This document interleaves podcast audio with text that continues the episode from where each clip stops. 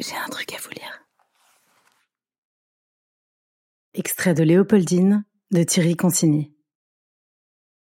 Comment ne pas voir que la mort de Léopoldine qui, jusqu'à la fin de ses jours, n'aura jamais cicatrisé, aura été plus encore que la plus belle chose de sa vie, celle qu'il a fait, celle qu'il a accomplie, celle sans qui jamais les contemplations, jamais les misérables, jamais non plus le Hugo révolutionnaire, le Hugo de l'exil, le Hugo des châtiments, ni le Hugo mystique de la légende des siècles et de ses derniers poèmes n'auraient existé.